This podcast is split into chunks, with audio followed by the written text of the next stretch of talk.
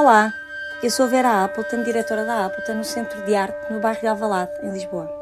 Neste podcast vamos ouvir o que vários convidados ligados à arte contemporânea têm a dizer acerca da sua atividade e de questões com ela relacionadas. Este podcast não tem um modelo pré-definido nem assuntos pré-estabelecidos. Tudo irá variar em função do convidado e do contexto. Esta é uma temporada especial, já que se centra na celebração dos 15 anos do MAS em Elvas, com o tema Aqui Somos Rede, uma parceria entre a Appleton Associação Cultural e a coleção António Cachola. A Appleton é uma associação sem fins lucrativos com apoio mecenático da HCI Construções e da coleção Maria Armando Cabral. Desde 2020 que a sua programação é também apoiada pela Câmara Municipal de Lisboa e República Portuguesa DG Artes. Olá, estamos aqui com a artista Sana Mendes Silva e o curador Miguel Bonar Pérez, que vão os dois participar nos 15 anos do MAS, Aqui Somos Redes, representando instituições diferentes. Desta vez tem comigo a Ana Cristina Cachola, que vai participar em todos estes podcasts, também como anfitriã e representando a coleção Cachola. E tu começas, Ana. Okay. Bem-vinda também.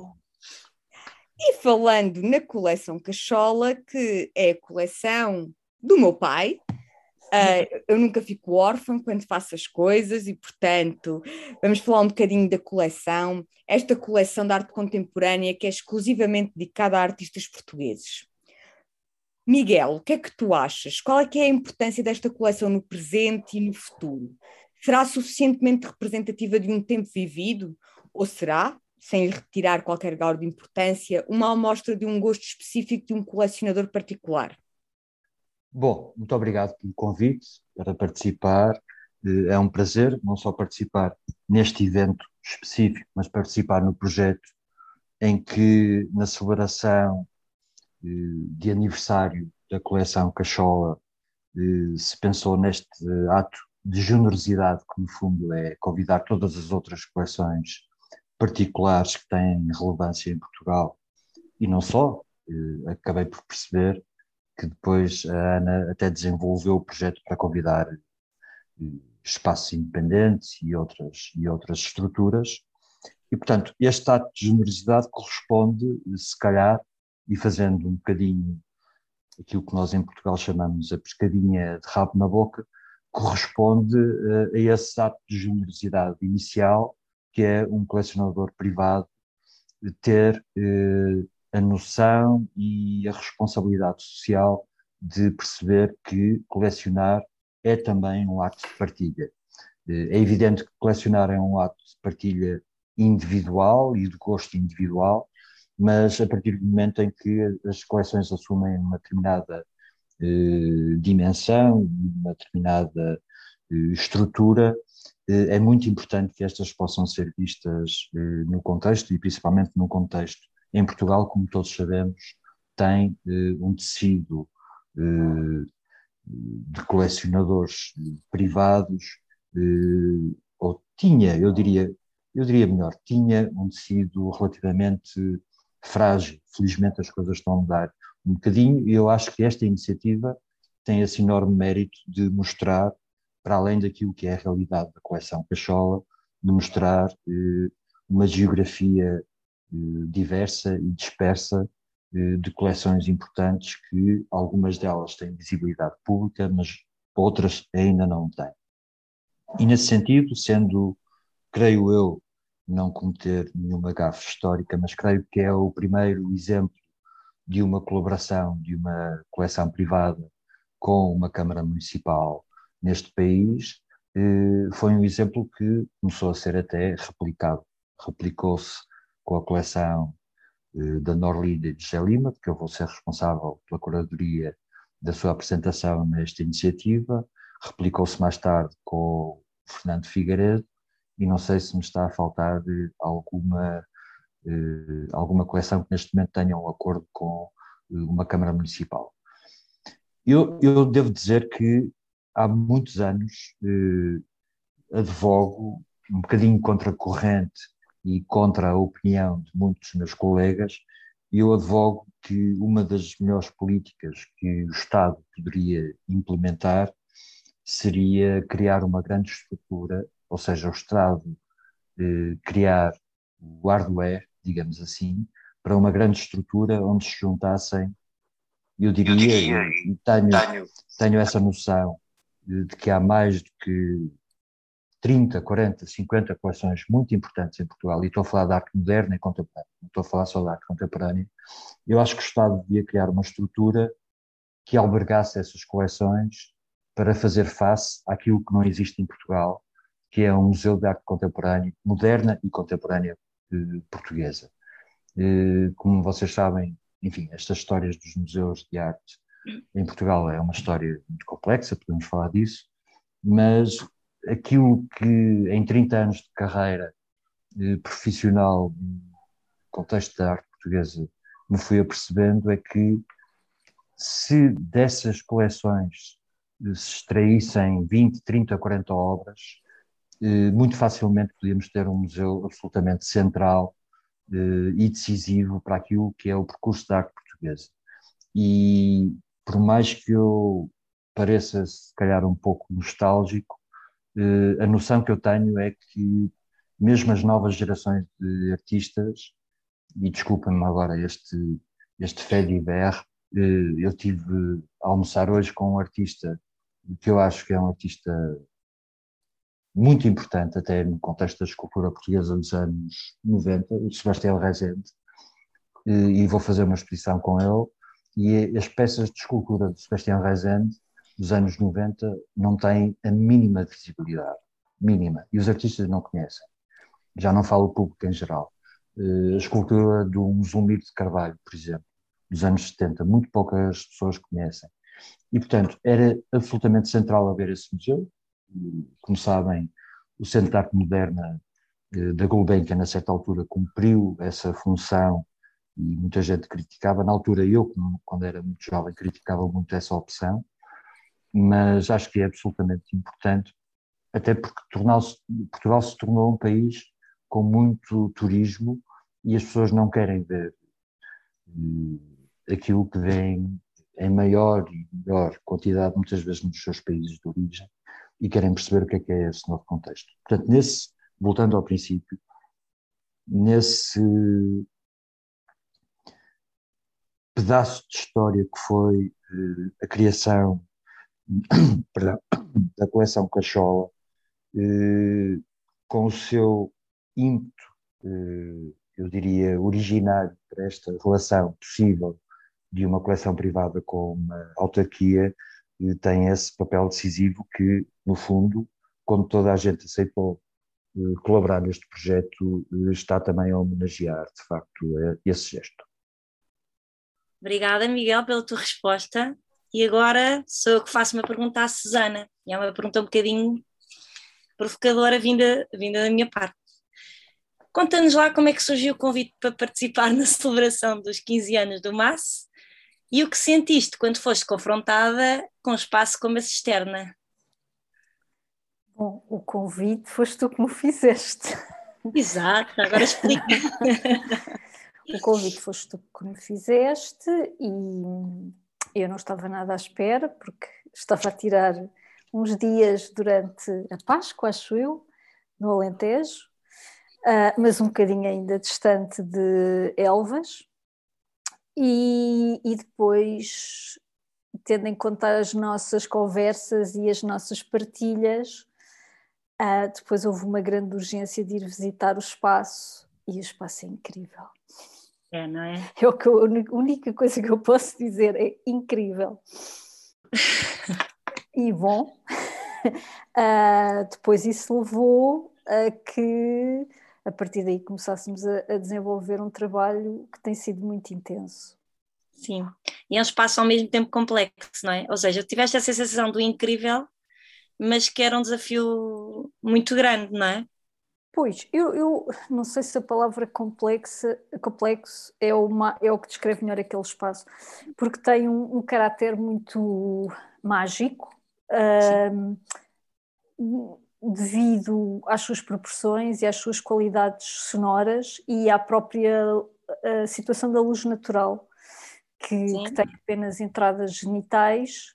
Um, e, e, dado que é um espaço do século, ainda do século XVII, mas já no final, um, tem, tem também toda uma camada histórica uh, muito, muito interessante e que, que, se sente, que se sente bastante lá. Susana, antes que termines, deixa-me só aqui fazer-te fazer uma questão. Não, eu acho que os podcasts, quando possível, ou qualquer, qualquer conteúdo que, que, que, seja, que deva ser divulgado ou que seja feito para ser divulgado, uh, pode ter um gancho de, de alguma atualidade. Eu acho que no meio do processo aconteceu aqui uma coisa que é muito importante para nós as duas, não é?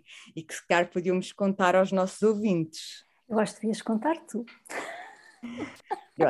Eu posso contar e com, com, todo, com todo o prazer. Uh, houve uma, uma vontade da, Vera Appleton uh, com, com um projeto que tem sido um projeto uh, ao longo de todos esses anos e das suas transformações, mas que sempre contribuiu muito para a composição da, da, da coleção do meu pai. E nesse sentido, não há muito tempo, meu pai comprou uma obra uh, da artista Joana Patrão, que a Vera, num imenso gesto de generosidade e de sermos rede, uh, quis incluir uh, da sua participação neste, nesta comemoração dos 15 anos de, de massa. E nós não quisemos ficar atrás, porque quando ela convidou a Susana para apresentar um projeto, isto era um desejo já com algum tempo, tanto meu como do meu pai, que a Susana Mendes Silva fizesse parte da coleção António Cachola, era uma falha gravíssima que nós tínhamos, e esta peça, ainda neste momento em produção e que vai aparecer neste, neste, neste nosso evento, foi adquirida pela coleção e a Susana já faz parte oficialmente da, da coleção António Cachola. É e assim, na externa, as pessoas vão ver duas obras da vossa coleção, não é? Apesar disso ter acontecido em processo e não ter sido uma coisa Exatamente. planeada Exatamente. desde o início, que acho que torna ainda mais interessante. Mas Exato. este projeto, como sabem, não é só para falar da coleção António Cachola que, que, existe, não foi para isso que, que ele foi construído, não foi assim que eu pensei, e foi para incluir outras coleções do país e termos um evento que pudesse mostrar essas coleções privadas com, com vontade de se transformarem numa coleção pública, ou pelo menos numa coleção com alguma relação com o público. E, neste sentido, o Miguel Vonaf Pérez foi convidado pelo José Lima um dos grandes e mais importantes colecionadores portugueses, pelo qual eu tenho uma imensa admiração, uh, para ser o curador da sua exposição em Elvas. O que é que isto significou para ti e de que forma, uma vez que já conheces o núcleo, de que forma é que, como é que tu vais agora apresentar uma visão diferente neste, neste evento, que tem as suas especificidades?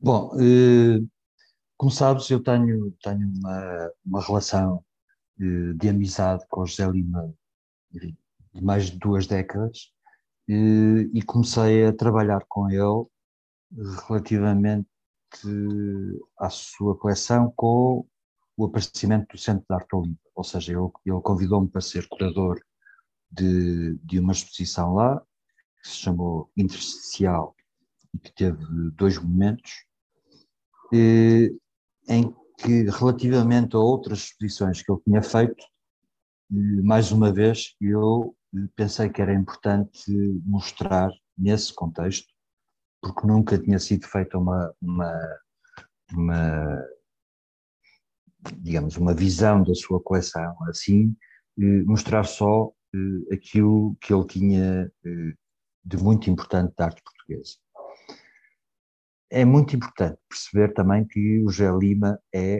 eh, um dos colecionadores mais antigos que está, digamos, no, na cena eh, em Portugal. O Gé Lima começa, começa a colecionar nos anos 80, é uma pessoa eh, extremamente intuitiva, não, não tem, digamos, o, o apoio de curadores ou consultores para, para a compra de obras, ou, enfim, genericamente é um self-made man, não só na vida, mas também eh, na sua relação com a arte.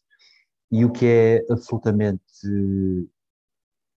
eu diria, único na, naquilo que podemos eh, apreciar na sua coleção é perceber como é que ele, ao longo destes 40 anos, eh, acertou tantas vezes. É? é? muito estranho eu, ao lidar com essa exposição, perceber que José Lima tem peças eh, dos anos 80 do Pedro Cabrita Reis, quando ninguém comprava Pedro Cabrita Reis, praticamente em Portugal. Eh, tem peças extraordinárias de Julião, enfim, de Helena Almeida, muitos outros. E isto tudo eh, a partir de uma cabeça, que é uma cabeça que transborda amor pela arte, que é uma coisa, é um clichê, mas, mas transborda esse amor, ou seja, uma relação quase compulsiva de, de que ele é um exemplo máximo. Trabalhei depois com ele noutros contextos, mas, como digo, é muito importante perceber que uma pessoa que, no fundo, quando fazia as feiras, como sabem, José Lima tem uma empresa ligada uh, aos sapatos. E, portanto, como todas essas pessoas, esses industriais, sempre foi uma pessoa que viajou muito, nomeadamente para, para, para, para as feiras internacionais que, que aconteciam em Itália, na Alemanha, nos Estados Unidos. E, e numa conversa e entrevista que fiz com ele recentemente, ele explicava-me que todo e qualquer minuto livre que ele tivesse eh, era gasto eh, a visitar museus. E, portanto, é essa a aprendizagem dele e é incrível como ele acerta tanto e como hoje em dia, por exemplo, ele tem um núcleo de obras eh, que eu sei que, que basicamente foram adquiridos, adquiridas no, no contexto da ARCO, é? que, que foi um dos grandes mananciais de informação para, para para Portugal, as pessoas às vezes esquecem-se, mas eh, no final dos anos 80, quando a Arco apareceu, e nos anos 90, eh, a coisa mais próxima que nós tínhamos de um contacto com a arte internacional, muitas vezes, era de facto eh, a Arco em Madrid, era uma espécie de, de grande êxtase para os nossos sentidos e para os nossos olhos. E o Zé Lima teve a percepção de que era muito importante, por exemplo, colecionar eh, artistas ligados eh, a grupos. Eh, o Dao Alcet em, em, em Espanha, enfim, o KWY em Portugal, e portanto comprou peças absolutamente centrais de artistas como o Tápias, como o Milhares, muitos outros, há 30 anos, quando se podiam comprar essas obras, que hoje em dia são completamente proibitivas em termos de, de preço. E no meio disto tudo, foi uma pessoa que sempre conseguiu manter uma curiosidade infinita. E, portanto, muitas vezes falando com ele, eu pergunto: olha, mas há aqui uns núcleos que era interessante complementar. Ele diz: oh, Miguel, já não tenho dinheiro para isso, eh, mas essa frustração, entre aspas, dirige-a eh, tentando encontrar artistas novos a quem apoiar, e galerias novas a quem apoiar, e projetos novos. Portanto, é uma pessoa que, apesar dos seus, não vou dizer idade, mas da sua provecta idade, é um jovem. Ninguém acredita não, ninguém, na idade. Ninguém acredita. Ninguém E é uma pessoa que está sempre com uma atenção extremada e única no contexto. E eu, no outro dia, tive o privilégio de receber uns os colecionadores da Arco, que vieram aqui ao Porto, estive com eles em Serralves, fui fazer uma visita a um espaço que eu faço a programação, vejam bem, no estádio do Dragão, dentro do Museu de Futebol Clube Porto, enfim, isso é outra história que vou mas contar. Existe mas, um, existe um existe, espaço lá dentro, é?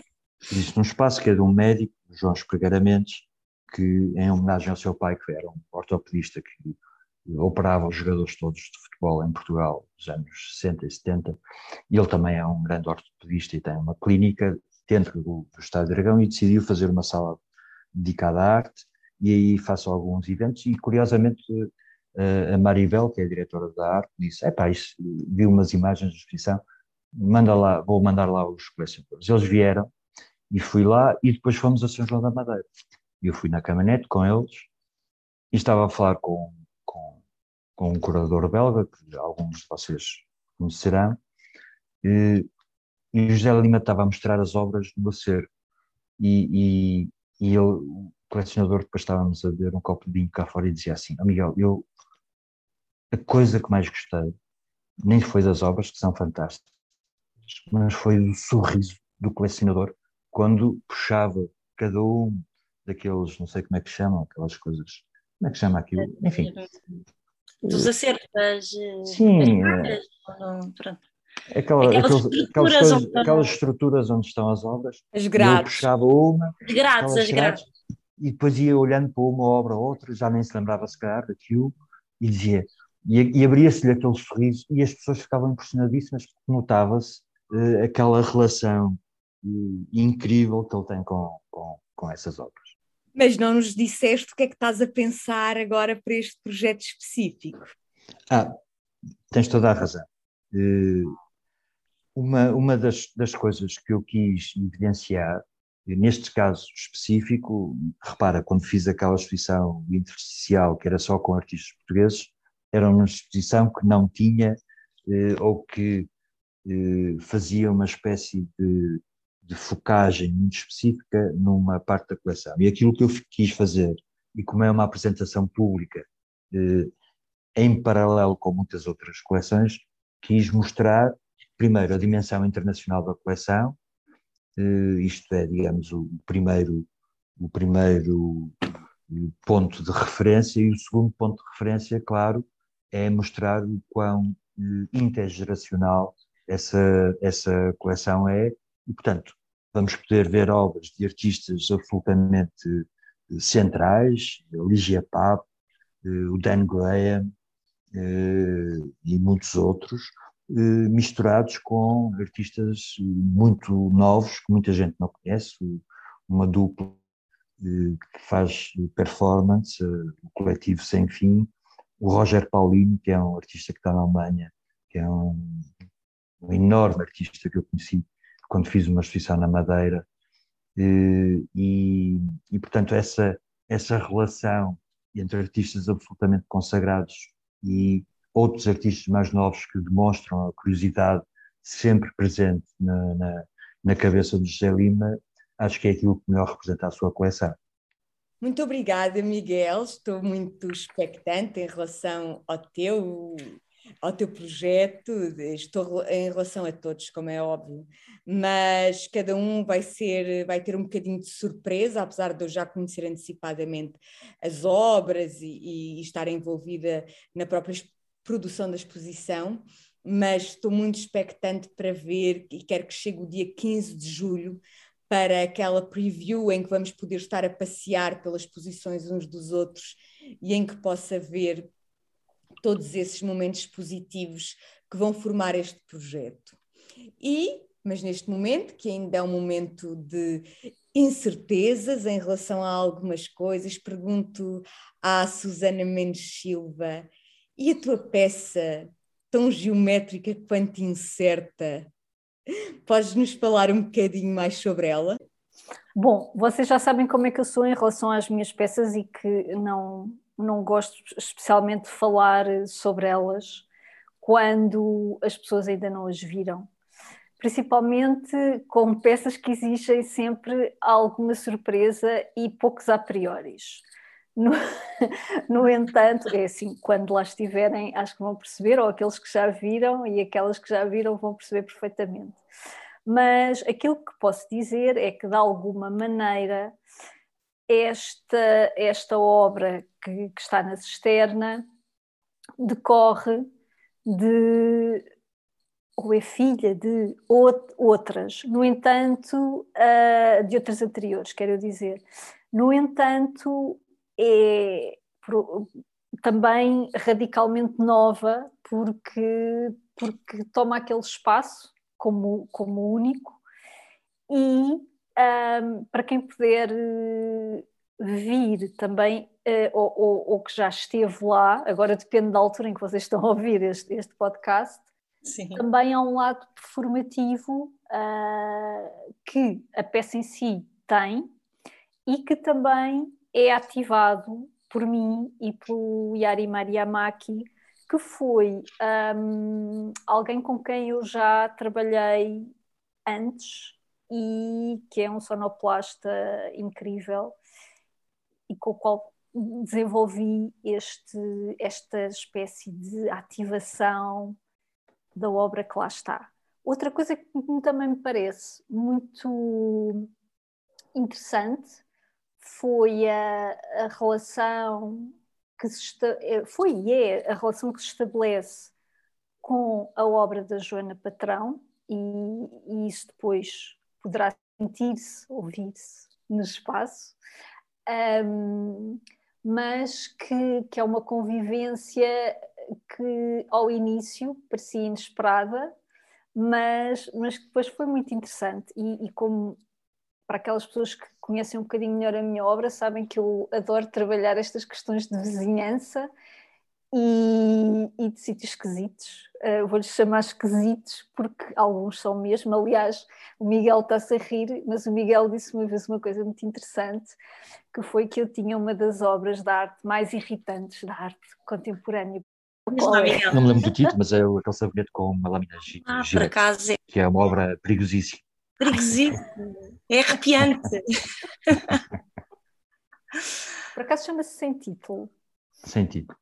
Muito bem. Sem título, vou-me estar toda. mas não, mas não. Isso, isso foram só boatos.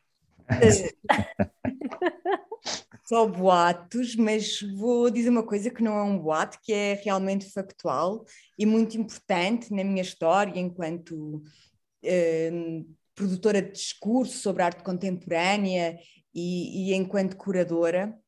Uh, sabes que uma das peças, mãe desta peça, foi um dos meus primeiros artigos para uma revista sobre arte. Uh, aliás, foi o segundo artigo para uma revista de arte que eu escrevi, foi sobre uma peça mãe desta, desta peça. Portanto, eu sinto aqui uma relação muito especial com, com a peça apresentada, uh, com, com o lugar, vamos ter que, que, repetir que aquele lugar é um lugar mesmo muito, muito especial. Uhum. E para quem gosta de coisas esquisitas, talvez o lugar mais apropriado para isso acontecer. É, é verdade, Ana, concordo contigo, embora eu seja suspeita, como é óbvio. Não sei o que é que tu achas, Vera. Eu acho que eu tive a mesma sensação que tu tiveste quando chegou àquele lugar, não é? Uma sensação de.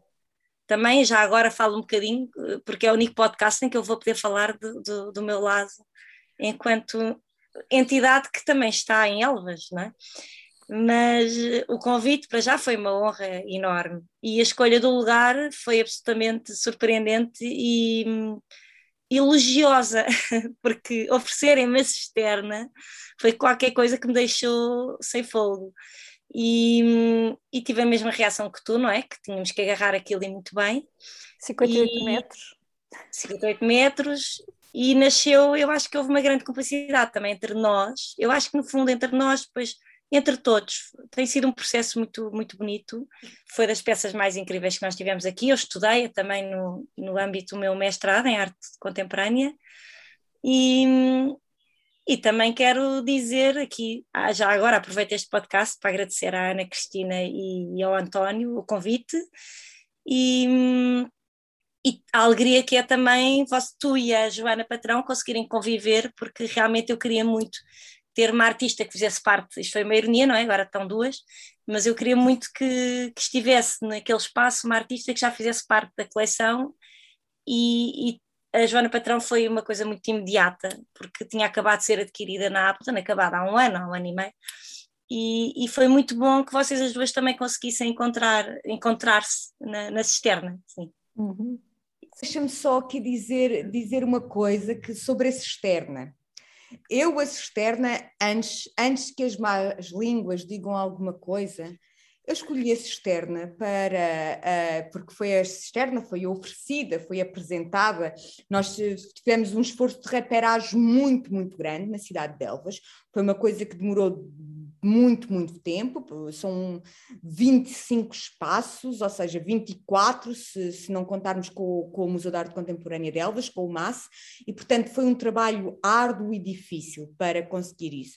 Mas Vera, o, o único motivo aqui é que para mim a Appleton Square é mesmo um lugar especial e teria que ser sempre num lugar especial, porque uh, eu estava a dizer o segundo, o segundo texto que eu escrevi uh, para uma revista de arte foi para uma, uma peça, foi sobre uma peça da Susana, mas a primeira vez que eu escrevi um texto para uma exposição foi um texto para uma exposição na Appleton Square. Portanto, e eu, como os projetos são prioritários e tudo isso, achei que a Appleton era sempre aquele lugar especial e, por ser tão especial, conseguiria levar um projeto a um espaço tão sui generis. E a esta hora já está toda a gente que não viu a perna a querer ir a Elva, espero eu. Eu também acho. Claro.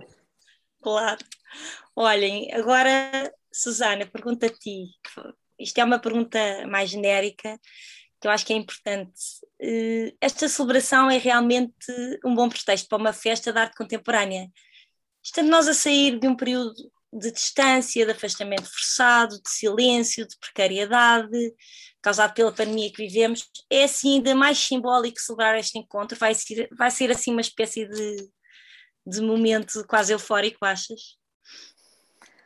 Bom, espero, espero bem que sim, mas espero sim. que já seja sem máscara, porque uh, mas creio que ainda não vai ser. Ainda, ainda hoje de manhã tive um, um susto e, e bom, como eu ainda não tive Covid, sou daquelas pessoas que ainda não teve. Um, estou sempre aqui com o coração nas mãos, mas acho que sim, acho que sim. E não é só a questão da, da celebração, tendo em conta o contexto onde nós viemos, mas também o sítio onde esta celebração acontece e um, a localização não só no panorama da arte uh, contemporânea portuguesa, mas também em termos uh, no, o, o, próprio contexto geográfico uh, de, dessa proximidade com a fronteira e com outra cultura. Estamos a ouvir a, a, rádio espanhola e a ver televisão espanhola e ao mesmo tempo estamos a falar português e toda a gente fala português e toda a gente fala espanhol e, e, é muito bom, isso é muito bom, e, e espero que de alguma maneira uh, sirva para Elvas, que é uma cidade tão especial, se tornar cada vez mais central neste, neste nosso mapa da arte contemporânea e que isso também se estende ao resto do Alentejo, porque o, o que o Miguel falou há bocado uh, traz-nos aqui outro, outra problemática que é tantas cidades que existem em Portugal, tantos colecionadores que existem em Portugal, mas a maior parte dos equipamentos estão esvaziados de equipas especializadas. Não têm curadores residentes, não há residências artísticas uh, que levem os artistas para outras paragens, não há ateliês municipais que levem os artistas a irem viver para outras cidades. Portanto, há toda uma série de trabalho que pode e deve ser feito e que um, é urgente pensar. E por isso acho que esta, estas celebrações uh, devem-nos trazer também esta, esta premência destas, destas questões. Não sei o que é que vocês, não sei o que é que vos parece, mas acho que isto é do mais importante. Se me permites, Vera, Sim, eh, claro, aproveitando, claro. aproveitando esta questão da, da relação transfronteiriça, eh, fiquei muito contente quando fiz uma visita a Elvas para ver o espaço eh, em que eu e o José Lima vamos apresentar a coleção. Eh, numa conversa com a Ana, percebi que ela vai fazer uma justa homenagem, não sei se era uma surpresa, mas acho que as pessoas nesta altura, portanto, já, já, já vão ver, já sabem, mas vai fazer uma justa homenagem a um personagem que eu conheço, ou conheci, desculpem, há 30 anos praticamente, que foi o diretor do MEAC, em Badajoz. E, e, talvez as pessoas não saibam, porque realmente a memória é muito curta, mas eh, a coleção do MEAC em Badajoz foi a primeira coleção ibérica institucional, ou seja, okay. um museu que decidiu, por vontade própria, fazer uma coleção de artistas, eh, basicamente de artistas espanhóis e portugueses. E, portanto, lá na coleção há de facto um núcleo muito importante de arte portuguesa, essencialmente, eu diria, dos anos 90, que foi na altura em que compraram mais, mas o António Franco tinha essa visão estratégica que foi absolutamente eh, pioneira também eh, nesse contexto. Infelizmente ele já não está aqui conosco.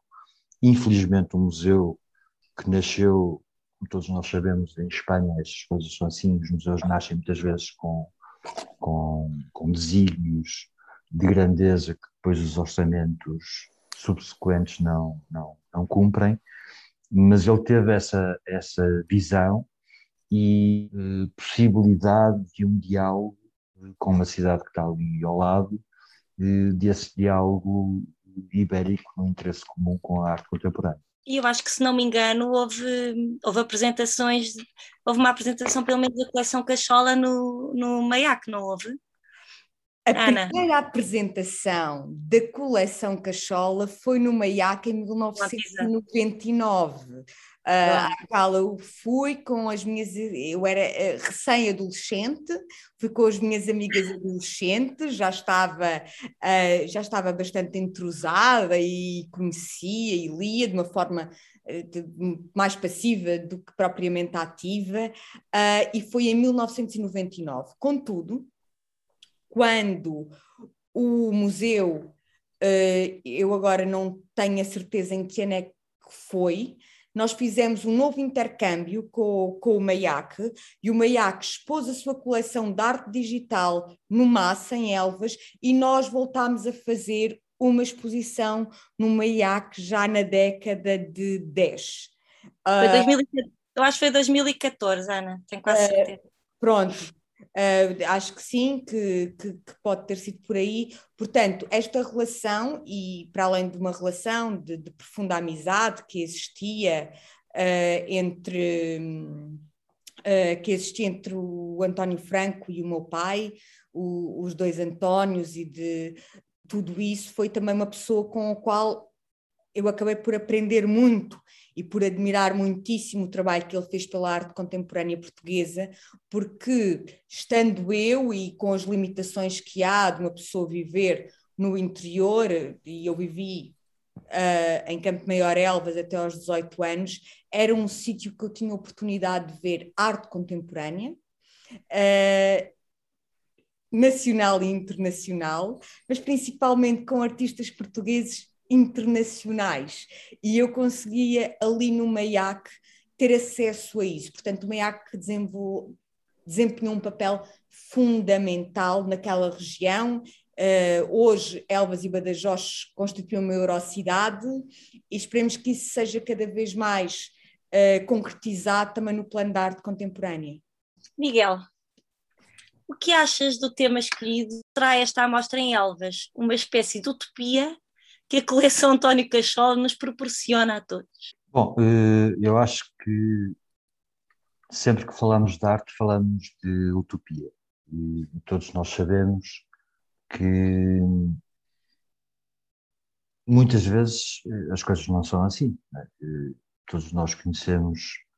Eu, infelizmente, tenho uma visão já com algum recuo e, e, portanto tenho essa propriedade, digamos assim. E lembro eh, que, não sei se as pessoas saberão, mas acho que sim, eu comecei a trabalhar em Serralves, quando Serralves estava praticamente a nascer enquanto instituição. E, e lembro que na altura, eh, em Portugal praticamente havia uma instituição com eh, seriedade a trabalhar a arte contemporânea, que era a Fundação Gulbenkian e que foi decisiva uh, no próprio desenvolvimento de Serralves, ou seja, havia essa perspectiva de uma instituição que sabia que era quase hegemónica, queria aparecer outra, outra instituição em Portugal, numa outra uh, região geográfica, uh, mas sempre apoiada. Portanto, é muito curioso quando eu comecei a trabalhar, e isto também diz muito que era o nosso sistema, vejam bem, as primeiras grandes retrospectivas de artistas como o Alberto Carneiro, o Ângelo de Souza e o Álvaro Lapa, portanto estamos a falar de artistas que na altura tinham 50 e, pico anos, alguns mais outros menos, mas já tinham todos mais de 50 anos, e fizeram nesse início dos anos 90 as primeiras retrospectivas. E uh, a retrospectiva do Lapa e a retrospectiva do Alberto Carneiro foi feita em coprodução com a Gulbenkian, o que é hoje impensável. Né? Ninguém eh, acharia normal que uma exposição que se fizesse na Gulbenkian se fizesse também em, em Serralves depois. E isto diz muito da mudança de paradigma histórico. Antigamente também em Porto Lisboa havia uma distância, quer dizer, temos que nos lembrar que a autoestrada eh, foi a autoestrada Porto-Lisboa só se acabou no final dos anos 80. Né? Às vezes as pessoas dizem assim, ah, não, os meus filhos ou, ou ou quem quer que seja, não, isso estás a brincar, estás a brincar. Não, é verdade. E eu às vezes pergunto se realmente eh, para um país como o nosso, eh, e agora vou ser um bocadinho polémico, eh, se faz sentido tudo isto. Exatamente por causa dessa questão de trabalhar em rede. Eu acho que muitas vezes as instituições, e aí falo das instituições maiores e das instituições mais pequenas, eh, estão sempre a olhar para o seu umbigo. E, muitas vezes é uma questão de sobrevivência absoluta. Não estou, não estou aqui a fazer juízo de valor. Mas não há esse trabalho em rede, de facto, eh, que implicaria eh, uma economia de escala, uma economia de recursos. Agora, pergunta a qualquer um, a qualquer uma neste caso, deste painel, pergunto se conseguem ver, eu diria, 20% daquilo eh, que vocês sabem que é a oferta relativamente à arte contemporânea em Portugal. Eu que sou uma pessoa relativamente atenta e que até ando de um lado para o outro, eh, eu diria que não consigo ver 30%, talvez eu chegue aos 30%, isto quer dizer qualquer coisa. Há qualquer coisa também que ao mesmo tempo é muito estranho. Eh, e, e, e perceber que acontecem centenas de coisas. Não sabemos se são muito boas, se são muito más, as coisas muito boas também, normalmente depois também, até por ouvir dizer, as pessoas, ok, tenho que ir ver isto. Mas há muita coisa a acontecer eh, que ninguém vê, ou, ou, vê uma parte, percebes o que eu quero dizer? E, e isso é muito estranho para um país tão pequeno como o nosso, eh, esta reivindicação constante de novas instituições. Há muita gente que está sempre a reclamar. É preciso um museu de arte contemporânea em Portugal. Mas há tantos museus, quer dizer, decidam-se o que é que os museus são. O problema é que o Chiado era um museu de 1850 a 1950 e quis ser um museu de arte contemporânea. O problema é que o CCB foi aquilo que foi. Portanto, Serralves as pessoas não, não, não consideram muito um museu de arte contemporânea, porque funciona também essencialmente através de exposições temporárias, e estamos continuamente. A Gulbenkian tem aquele problema que eu falei, que na altura em que mostrava a sua coleção, na maior parte do tempo as pessoas diziam, ah, mas não fazem exposições temporárias, portanto estamos sempre com este problema de, pendente.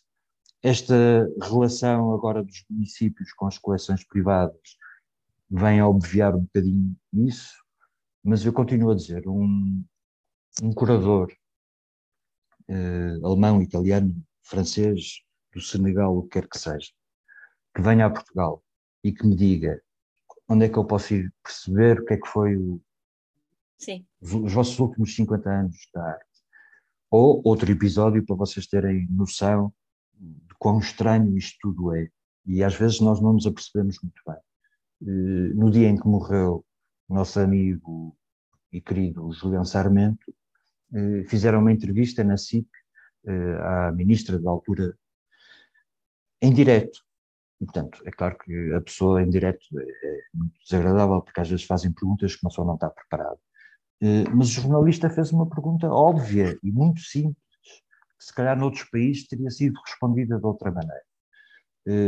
O jornalista disse Bom, mas sendo o Julião Sarmento um artista tão central na arte portuguesa contemporânea, digam por favor aos nossos espectadores onde é que hoje à tarde podem ir ver uma obra do Julião Sarmento. E a ministra meteu os pés pelas mãos e começou a falar na Cristina Guerra. Quer dizer, A Cristina Guerra tinha outra exposição qualquer, percebem? Ou seja, esta coisa de morre um artista que toda a gente diz que é absolutamente fundamental e central na arte portuguesa. E o jornalista pergunta: e onde é que eu, onde é que eu posso dizer ao, ao, aos nossos é telespectadores claro. Para irem ver obras dele? E na altura ninguém sabia. Percebes? É muito estranho isto. O Leão, que é Sim, é pessoa, um dos artistas com a maior visibilidade na arte portuguesa, agora imaginem, tu és um artista de 30, 40 anos, és um Fernão Cruz, és um, uma Dalila Gonçalves, não sei o quê, vem cá um curador qualquer e pergunta-lhe, olha, mas tens obras em alguma instituição, eu posso ver? Não tem. Sim. Isso é, é, é, muito estranho. E por, ti, e por isso mesmo é que eu falo nesta questão de, digamos, em vez de expandir ad infinito essa rede, pensar nos recursos que temos, percebes? E por isso é uhum. é que eu nos últimos anos tenho falado muito nisso e tenho levado tanta pancada, tanta pancada, porque eu qualquer dia vou-me dedicar é à pesca, porque a certa altura já, percebes? Já fui chamado de tudo, conservador, nacionalista, não sei o quê. Mas imagina o que era tu teres uma estrutura. Eh, Estado com o betão é muito barato. O betão é barato, não é? Fazeres uma estrutura com 2 mil metros quadrados, atiravas uma faca ao ar e onde caísse a faca no território português, fazia-se lá essa estrutura de betão, e eu garanto, eu ou muitos outros eh, agentes convencíamos colecionadores que conhecemos a porem lá cada um 20 obras e fazíamos um trajeto magnífico uh, do século XX da arte em Portugal. E de 10 em 10 anos mudavam-se os colecionadores, mudavam-se os, os curadores, mudava-se tudo, mas tínhamos em permanência, em algum sítio, essa narrativa que não existe. Aproveitando, aproveitando a última narrativa. Existe, é? Repara bem, aproveitando que já existe. Deixa-me só terminar com uma coisa, que as pessoas às vezes também não sabem. A história da arte tem, tem importância que. Eu sou historiador de arte e tenho esta, esta preocupação. E, e tenho a preocupação de perceber que o último estudo consistente, vejam bem, sobre a história da arte em Portugal é feito pelo José Augusto França, quer queramos, quer não. O resto é tudo parcial. E é um estudo dos anos 70, na sua, na sua revisão. Vejam bem. E, portanto, alguma coisa se passa neste país, não?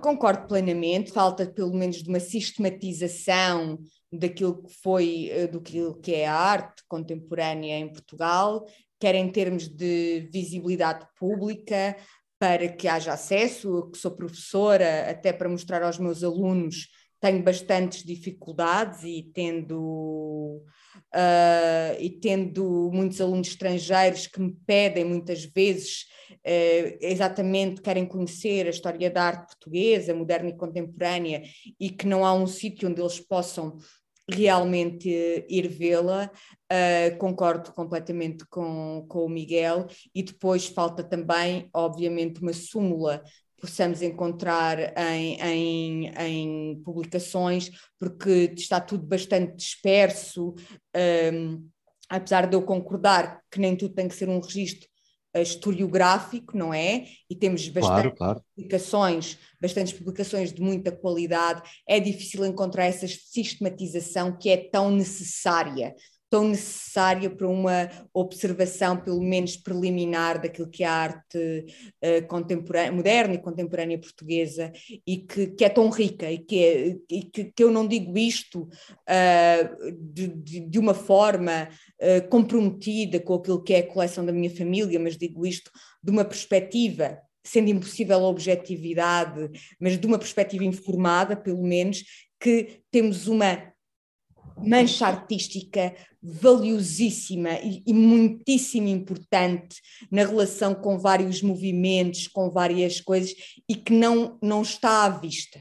E esse estar à vista tem que passar a acontecer e é uma necessidade, é uma necessidade enorme, senão vamos acabar por ter e agora vou ser o polémica, vamos acabar por ter uma série de, de exposições, espetáculo, com alguns curador espetáculo, mas que não nos deixam perceber a genealogia do que aconteceu aqui e porque é que estamos no ponto em que estamos.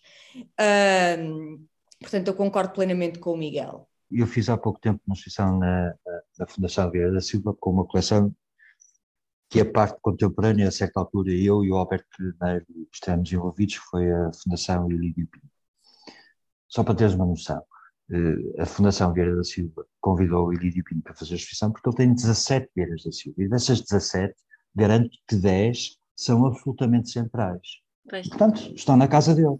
Eh, mas eu, eu sei que ele gostava de as mostrar. E agora, garanto-te, mesmo daquilo que é a arte moderna portuguesa, estamos a falar eh, genericamente da primeira metade do século XX, aquilo que ainda se encontra na mão de privados, eh, era muito fácil negociar um, depósito de 2, 3, 4, 5 anos nesse, nesse tal museu. E aí poderíamos ter uma perspectiva, porque é muito engraçado. Eh, nós temos muito pouco respeito pela nossa história. Desculpa lá eh, Sim. Estou a falar da história especificamente artística. A, história, digamos, num sentido mais, mais lato, felizmente as novas gerações estão a repensá-la, estão a reescrevê-la, eh, e é, e é importante que dentro daquilo que é a nossa história de arte, perceber algumas coisas. Portanto, sabes que muitas vezes em Portugal não foi moda gostar da... Eu até fiz um pequeno, uma, uma pequena coisa no Instagram, mas como eu ando aqui há 30 anos, eu, eu percebo isso. Eu, por exemplo, nos anos 80 e 90, não, não era moda gostar da, da, da Paula Rego. Antes, pelo contrário, digamos, certas elites culturais achavam que a Paula Rego era que estava vendida ao mercado, quando ela não tinha culpa nenhuma, era o mercado português que estava a comprar Paulas claro. Percebes o que eu quero dizer? Sim, percebo. Mas perceber a densidade e a importância de uma artista como a Paula Rego é absolutamente central, não é só na sua morte, é absolutamente central. Perceber o que é que é uma artista como a Lourdes Castro, Sim. Lourdes Castro é uma boa artista em qualquer parte do mundo, percebes? Uh, uma artista como a Helena Almeida, que felizmente começou a ter visibilidade, até por razões transviadas, porque começou a ser integrada nas, nas exposições ditas feministas, quando de facto ela, enfim, feminista eh, tem alguma coisa, mas não era a questão central no trabalho dele, dela. Eh, mas perceber tudo isso perceber a grandeza de, de, desses autores e como Portugal, na sua limitação absoluta, que as pessoas às vezes esquecem, quer dizer, Sensória até 74, como é que as artes visuais conseguiram produzir artistas tão extraordinários? Os Lapas, eh, como te digo, eh, todas, todas, todas as artistas, as Túlias Saldanhas, quer dizer, Túlia Saldanha é um caso completamente Fizeram agora uma, uma grande exposição na Gulbenkian, mas é um caso muito pouco conhecido em Portugal, mas é uma artista extraordinária e que, bem trabalhado, todas, todas essas, todos esses personagens teriam direito a uma visibilidade internacional, que é aquilo que, felizmente, os artistas mais novos conseguiram. Eu não quero ser cínico, mas, mas vou ser mas os artistas mais novos conseguiram eh, por causa da Ryanair, entre aspas. É claro que não é isto, não é?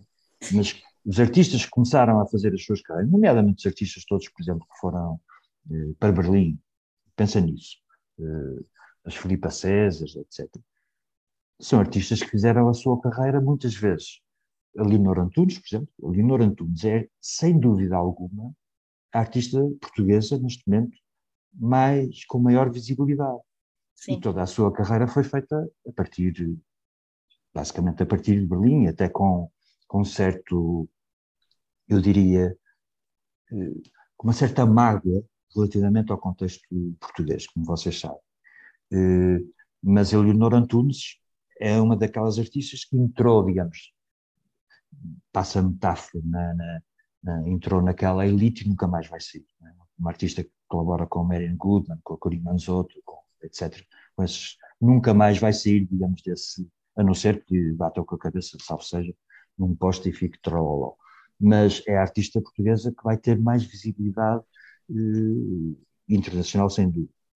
No entanto, e só para terminar, já sou um chato e falo muito, já sei. A Vieira da Silva foi uma artista que nos anos 40, 50 e 60 teve uma presença muito regular nos grandes museus americanos coisa que nenhum português, a não ser o Sousa Cardoso, episodicamente naquela, naquela exposição, não me lembro agora de que ano, é? acho que foi em 13 ou coisa assim, por isso é que algumas obras de Sousa Cardoso estão no Museu de Chicago, foram compradas nessa, nessa exposição em Nova Iorque, mas a Vieira da Silva teve essa presença regular e, a partir dessa presença regular, tem duas obras uh, no, no Guggenheim. E é muito, muito interessante perceber, uh, o Guggenheim fez uma, uma coisa, uh, enfim, não é uma ideia inédita de maneira nenhuma, mas fez uma coisa interessante que foi convidar artistas mais novos a irem aos seus depósitos, ver obras e criarem um diálogo. E a Vieira da Silva foi escolhida por uma das grandes pintoras eh, internacionais hoje em dia, que é a Julie Maretou, com evidentes conexões, eh, até formais, eh, do trabalho. Mas é interessante como é que uma artista, que hoje em dia é uma super mega estrela, foi aos depósitos do Guggenheim e no meio daquilo tudo que poderia ter escolhido, os Kandinsky, escolheu a Vieira Silva, certamente por ser mulher, ou seja, ela percebeu que era uma artista que era mulher, que tinha essa repercussão eh, vital na arte dos anos 40, 50 e 60, não só na Europa, mas também em outros sítios, e, e por questões, digamos, de proximidade formal. E é isso que nós temos que fazer, percebe? Nós temos que tirar muitas vezes, lá está, destes destes sedimentos da história, coisas maravilhosas que temos. Não? É? Nós temos coisas únicas, não é? Um Cesarini é única em qualquer parte. A Anna Atterley, a Anna Atterley é uma artista que, bem trabalhada num contexto internacional, as pessoas ficam de boca aberta. Ainda há pouco tempo tive uma conversa com o diretor de Serralves e ele estava, ele estava estupefacto com, com, com a Ana. Percebes? Quando as pessoas têm acesso e veem, eh, ficam maravilhados. Obrigada, Miguel. Nada. Susana, queres dizer só alguma coisa sobre esta questão do, do tema escolhido para terminarmos? Um, qual, qual, dos temas escolhidos? O tema, o tema, aqui somos rede. É muito bonito um, esta ideia de, de rede, porque traz-nos traz uma série de artistas e de espaços em, em conexão, mas também, uh, de alguma maneira, tra vai trazer ao de cima eh, também uma, uma série de afinidades eletivas. E, e, como já disse um bocadinho, também que se ligam com, com, com, o próprio território, mas não só o território geográfico, como falámos há bocado, mas essa, para mim, essa, essa questão do território afetivo uh, e afetivo ou intelectual, de, de, de, coisas que gostamos, e por exemplo, hoje está aqui o Miguel e nós não somos exatamente da mesma idade, somos quase, mas não somos, não somos exatamente da mesma idade, mas, mas se nós olharmos, temos. São muitos anos. São muitos anos e são tantas pessoas extraordinárias que temos entre nós, amigas. Uh, bem, no teu caso não posso dizer porque estás, estás com a Marta há tantos anos, mas uh, ex-namorados, amigos, amigas, uh, tantos territórios cá e fora e coisas que partilhámos, coisas que partilhei contigo, Vera, e que partilhei com a Ana, e que de facto eu acho que um, é, é mesmo é, é, é, é, tudo isto em rede e acho isto extraordinário mesmo, porque é, assim um projeto super ambicioso, de facto, se nós olharmos para isto como deve ser Achamos que, os cacholas, achamos que os cacholas enlouqueceram. Não, não, sim, não. Sim. Ah, e, e para disso há, aqui, desculpem. O que diz, Ana? Enlouquecemos mesmo. É, não é? É, é não é. No bom, no bom sentido. E também sim. há aqui uma coisa, na, na decorrência do que o Miguel disse, desta falta de sistematização que tem havido, uh, que ainda não existe desde o José Augusto de França. E atenção que o José Augusto de França é alguém que tem uma perspectiva muito pessoal e muito claro, enviesada. Claro. José Augusto de França nunca escreveu uma linha, por exemplo, sobre o Ângelo de Souza. Exatamente. As pessoas que não gostava, bom, ainda hoje temos Sim. pessoas que escrevem assim e que fazem uh, apanhados históricos, mas que não deixam de ser isso porque são dominados pela, pela sua visão pessoal e de facto exposições pessoal e patriarcal e já ia lá né? e de facto nós temos também esta urgência de haver uma sistematização que nos traga eh, esta desmontagem de um, de um discurso patriarcal mas que também é um discurso colonial e é um discurso que, que tem que tem, ou seja, porque desmontamos o patriarcal, vamos desmontar isto tudo, mas de facto faz-nos faz -nos muita falta, e o Miguel aqui referiu, é, de alguma maneira, esta, esta, esta última sistematização da história, da história da arte portuguesa traz-nos esta falta de discurso crítico sobre uma, uma perspectiva feminista ou até queer, queer até no sentido de pessoas que não, não, não tanto no sentido mais contemporâneo, mas no sentido de pessoas que nunca aceitaram os papéis de género, homens ou mulheres, ou identificando-se como um ou como outro, ou como uh, ou, ou, ou, ou noutras identificações, mas que não aceitam o papel que a sociedade lhes atribui. E temos imensos artistas que estão nesses limbos e que têm obras tão extraordinárias e às vezes nós pensamos, ah, mas a Ana Atle é conhecidíssima, ou não sei ou a Salete Tavares. Não, não são. Não, não são, não são. Toda a gente que dá aula sabe disto. Claro. Uh, as gerações claro. mais novas não, eu vou -te, vou -te contar, conhecem, não têm oportunidade, não é? Eu, eu, vou contar uma anedota, sem dizer nomes, mas, mas, que, mas, mas que ainda, ainda não, não deixa de me surpreender de uma tal maneira eh, que eu fico, fico maluco. Quer dizer, eu não dia estava numa inauguração aqui na Cultura Gesto que fizeram de trabalhos do Ângelo de Souza. E, basicamente, não sei quem era o comissário, acho que era o Bruno, eh, era, basicamente eram os anos 50 até, até, até a sua morte. Estava como um jovem artista que respeito imenso e que tem um trabalho que vai lá beber, lá está, sem saber, e sai da, da exposição e diz: Eu nunca tinha visto isto. Eu fico maluco. Como é que uma pessoa que foi aluna das Belas Artes nunca viu um trabalho de um professor que foi um professor referencial nas Belas Artes do Porto? E pronto, e já estamos a falar de cultura geral. É? Uhum. Já estamos Sem a falar dúvida. de cultura geral. Percebes? Eu fico maluco com essas coisas e cada vez mais eh, eu, enfim, tudo aquilo para que dirijo a minha energia hoje em dia é recuperar muito isso e fazer uma coisa também que me parece absolutamente essencial, porque a Ana e, e, e colegas da Ana têm essa responsabilidade social e, e, ética, como eu tive há 30 anos, de, lembras de combater por uma geração que achávamos que não tinha visibilidade, mas cada vez mais estou, estou interessado naqueles casos, por exemplo, de artistas portugueses vivos, digamos que estão entre os 60 e os 80 anos, e que parece que não existem. Como a Maria José Aguiar, que é um escândalo. Sim, mas a Maria José Aguiar, Miguel, atenção, é um caso, a Maria, a Maria José Aguiar é um caso difícil porque é ela própria que não permite. Percebes? Claro, porque também está magoada e foi maltratada, não é? Durante Sim. anos. Quem se tem preocupado muito com esse tema é o Manuel Costa Cabral, e já agora eu acho que é importante referi-lo, porque aliás, quando se fala da Gulbenkian, não é? E do, do trabalho com a arte contemporânea naquela, naquela época, fala-se o Manuel Costa Cabral.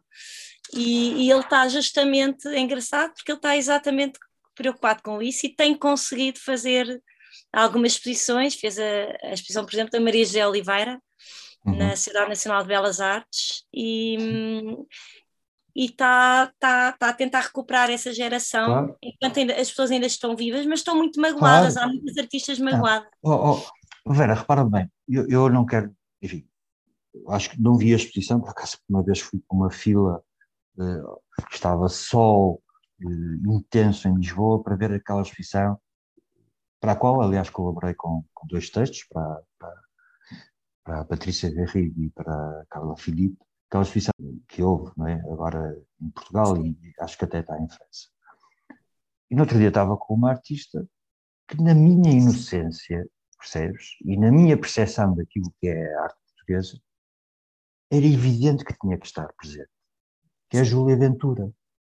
E não está. A Júlia Ventura é uma das, das presenças mais importantes da, da arte fotográfica feminina em Portugal. E eu fiquei, olha, fiquei roxo quando lhe perguntei, então Júlia, gostaste da exposição e tal, estás contente? E ela, Miguel, não me convidaram. Eu fiquei assim, mas, mas como é que isto é possível, percebes? E como a Júlia há outras, não, não vou... Sim, mas aí, ou, mas, tal como a Susana, que é escandaloso, Que é não, mas sobre esse, assunto, sobre esse assunto, sobre esse assunto, estas, estas questões levantam, levantam uh, muitas Miguel... outras e, e têm a ver com e têm a ver com exatamente com isto. Há uh, pessoas que às vezes têm uma presença grande no sistema, que tiveram galerias, tiveram exposições museológicas, mas há muitas que tiveram essa presença e que nós achamos que são dados adquiridos, mas que neste momento estão votadas com uma invisibilidade, eu digo isto no feminino porque acontece mais com as mulheres, mas estão votadas a uma invisibilidade que tem um bocadinho a ver com esta ânsia sempre do novo. E isso é natural no mundo da arte. O mundo da arte sempre foi feito para esta, eh, para esta autorregeneração através da juventude. Eu lembro quando era jovem curator, uma vez eh, fiquei deprimido quando comecei a perceber que todos os concursos que havia internacionais, não sei o quê, era até aos 35. Quando eu tinha 35 ou 36, comecei a perceber, ok, pronto, já passou, já passou o meu tempo. Não é? Percebes? Há esta, nota, esta dinâmica. É? Só é uma nota estranho. sobre essa exposição que eu achei interessante, que foi até o Daniel Deve ter sido espetacular. Não, o Daniel Blafux fez uma nota sobre essa exposição que, a partir do momento em que não se consegue pôr todas as mulheres que são relevantes, não é? No nosso, a exposição não, se, não devia ter aquele título, não é? Devia-se assumir que era uma escolha curatorial, porque aí tu aceitas. Claro, mas é sempre. Mas é sempre. A questão, o erro, eu acho que o grande erro da, daquela exposição era assumir que era uma exposição que representava a amostra do que eram as artistas mulheres portuguesas em determinado período. Portanto, eu acho que o principal erro okay. é o título. Nunca, nunca poderá ser, é, é evidente que nunca poderá ser, e é sempre, é sempre contingente, circunstancial e assim certas coisas que depois nós ficamos assim Sim. um pouco um pouco surpresos né? é evidente. sim e também Mas, o evitar-se a palavra feminismo uh, exato é, não, exato. Uma exposição que acontece única e exclusivamente por causa dos movimentos feministas que denunciam a falta de visibilidade de mulheres artistas, que rasura as artistas feministas portuguesas, como a obra, não são as artistas feministas portuguesas, perdão, não era isto que eu queria dizer, mas as artistas como a obra feminista, que nem todas, mas que a maior parte estão excluídas da exposição. E tem que se perceber que só se faz uma exposição com mulheres porque o feminismo lutou muito para isso. E é a partir do feminismo e é a partir de obras de outras artistas que falam da invisibilidade uh, historiográfica, uh, de, de, de, da invisibilidade sistémica das mulheres, que alguém pode ter uma ideia para fazer esta exposição. Isso para mim foi o mais chocante de tudo.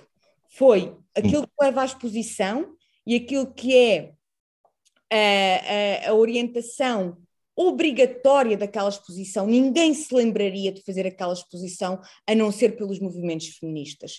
Mas ela é feita de uma maneira fofinha, boazinha, que não. Não, repara uma coisa, ora, eu aí, aí, aí discordo e vou dizer porquê. Há duas coisas completamente diferentes. Uma coisa é dizer assim: vamos fazer uma exposição com mulheres, ok? É a mesma coisa, é tão legítimo como dizer, vamos fazer uma exposição sobre a arte abstrata eh, cor de laranja. Não é. Desculpa, não, nesse sentido, ou seja, enquanto enquadramento, uma coisa é teres um enquadramento eh, que é absolutamente claro. Neste caso é uma questão de género. Outra coisa é fazer uma exposição feminista. Eu tenho alguma autoridade, e a Susana sabe disto, porque anda aqui também há muitos anos. Eu tenho alguma autoridade porque levei da direita, da esquerda, da frente e de trás, quando fiz no Porto 2001 e disse que a exposição central da minha programação, que era uma, uma programação que tinha 60 exposições, e o tema central no Porto 2001, portanto, vejam bem quando é que estamos a falar, era a questão feminista. E fiz a mais radical exposição que alguma vez fez em Portugal, feminista, a única talvez, porque nunca houve exposições verdadeiramente feministas. Não, não, A única foi feita pela Uta Metabauer, que na altura eu identifiquei como a curator internacional que mais seriamente trabalhava sobre isso. E foi uma exposição de uma radicalidade absoluta. Tão radical que foi através dessa exposição, reparem bem, que uma, uma associação chamada Women on Waves veio a Portugal e percebeu que o primeiro momento do referendo do aborto tinha sido aquele desastre, e foi através de uma exposição de arte contemporânea, que eu me posso orgulhar de ter sido eu a convidar essa comissária a fazer, que veio o famoso barco do aborto a Portugal, e em que, lembram-se na altura, o Paulo uhum. Portas mandou uma fragata para expulsar o barco que estava a acostar em, em, em águas portuguesas. Não foi um submarino. Não, foi uma, uma, uma, pequena, uma pequeníssima fragata, sim. Mas, mas, vejam bem como é que uma exposição de arte contemporânea levou a isso, porque na altura nós fizemos uma dita performance, estava lá o Pedro Rosa, tem fotografias ao lado dessas pessoas, porque havia pessoas que estavam ligadas à contestação desse tal referendo, que foi uma vergonha, né? como se lembram, marcaram um referendo, se não me engano, para o dia 28 de julho, ou coisa assim, ou seja, contava toda a gente. E, e que foi uma vergonha. E o barco, o famoso barco das Women on Waves, veio a Portugal exatamente pelos contactos que se estabeleceram a partir dessa exposição. E foi a única, verdadeiramente, exposição feminista, porque era feminista assumida, ou seja, todas as autoras que participaram nessa exposição eram autoras que tinham um discurso. Agora, se tu fores falar de artistas femininas eh, portuguesas, não estou a falar das novas gerações, mas todas estas que nós falamos aqui e que admiramos, eram feministas pela sua sobrevivência enquanto artistas num contexto absolutamente adverso, com certeza, mas muitas vezes não incorporavam eh, pensamentos feministas na, na sua, nem na sua prática, nem no seu discurso. Eh, agora, se me disseres assim, a Aurélia de Souza é uma artista feminista, eu, à luz daquilo que conheço da história, é evidente que é uma artista feminista. Claro. Assumiu papéis que eram papéis masculinos e que ela transvestiu naquilo que era a sua possibilidade de se afirmar como, como artista. Mas isso é uma longa história, nem sequer é, é digamos, o, o objetivo principal deste, deste podcast. Agora, é evidente que todos nós estamos mais atentos, isso não haja dúvida, eh, todos nós estamos eh, conscientes daquilo que falta fazer. Portanto, vejam bem, eu quando disse isto em 2001, o tema central da minha programação é a mulher, eh, é o que eu digo, vocês não imaginam a pancada que eu leio de todos os lados, não é? e não imaginam as propostas que eu recebi de centenas de exposições de artistas mulheres, é? mas desde aquelas que pintam flores e tal, porque acharam, ah, este vai fazer um, uma programação só. E quando viram aquela exposição da outra Metabal, eu não quero fazer juízos sobre, sobre personagens históricos que já não estão cá, mas, mas enfim, hoje em dia se calhar já se pode dizer isto. Uma pessoa que veio cá ao Porto eh, na altura, que veio fazer uma conferência, que eu até servi de moderador, eh, convidado pelo Paulo Cunha Silva, foi o Harold Zima, o grande Harold Zima. E quando ele visitou a exposição, ele disse: Isto não é nada. Percebes? Ou seja, eh, uma pessoa que estava, ficou completamente, eh, não sei, em estado de choque, porque para ele aquilo não, não significava nada. Quando eu sabia, evidentemente, que, que não era aquilo também que, lhe interessava. Mas foi uma exposição importante e foi e abriu algumas portas. Aqui no Porto abriu algumas portas. Lembro perfeitamente de ir eh, com a Uta Metabauer, uma pequena associação das primeiros espaços independentes em Portugal, que era um espaço que chamava Zoi. Eh, era um espaço ali, eh, olha, nos Caldeireiros, onde é agora eh, a certa falta de coerência, e foi das primeiras, dos primeiros espaços independentes em Portugal com, com jovens artistas, essas sim, radicalmente feministas. E estamos a falar em 2000. Bom, Ana, eu acho que já se alonga o podcast, já estamos com quase uma hora e meia. Sim. Terminamos. Uh, terminamos. Eu queria fazer aqui uma pergunta meio quiz que uh, não sei se a Susana sabe responder, sei que o Miguel vai saber responder, mas que vai ser muito útil para os nossos visitantes uh, que é o que é que acontece num sábado à noite em Elvas se ninguém antes ligar para um restaurante?